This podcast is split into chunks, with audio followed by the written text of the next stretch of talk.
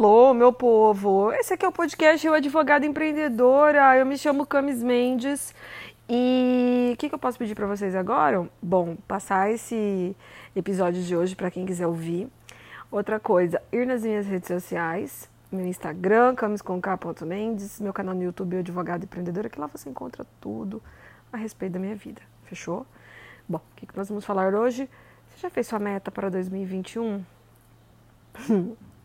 Eu fiz, eu, justamente eu gravei um vídeo ontem no meu Instagram, ontem, segunda-feira, dia 30 de novembro, falando a respeito disso.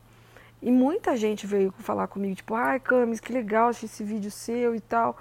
Mas é porque as pessoas acham que elas são obrigadas a começar o ano fazendo aquelas metas mirabolantes. Gente, a gente passou. Eu já tinha em 2019, todo mundo me perguntando o que você vai fazer para 2020. Eu falei, ah, vou dar vazão do que eu tinha programado 2019, né? Que eu não consegui dar vazão de todas as coisas que eu fiz.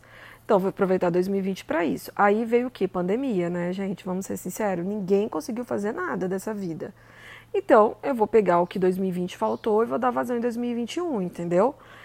E aí, é, eu não tenho umas metas grandes, porque as maiores que eu já tive da minha vida já foi, foram feitas, né? Na minha concepção, porque cada um queria suas metas. Agora eu quero metas pequenas, sabe? Porque as grandiosas, gente, tipo, ah, vamos supor, uma casa, eu já tenho.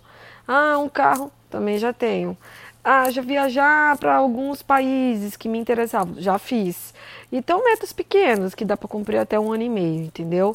Então, você tem que saber na vida, nesse andar dessa sua carruagem, em qual parte você tá. Se você já está no período de cumprir metonas, metas e metinhas. Mas de qualquer sorte, é, eu sou a favor de você fazer metinhas, ou seja, o que você quer para daqui um ano e meio, metas, o que você quer para daqui cinco e metonas entre 10 e 20 anos. Mas assim, gente, também não ficar desesperado na loucura.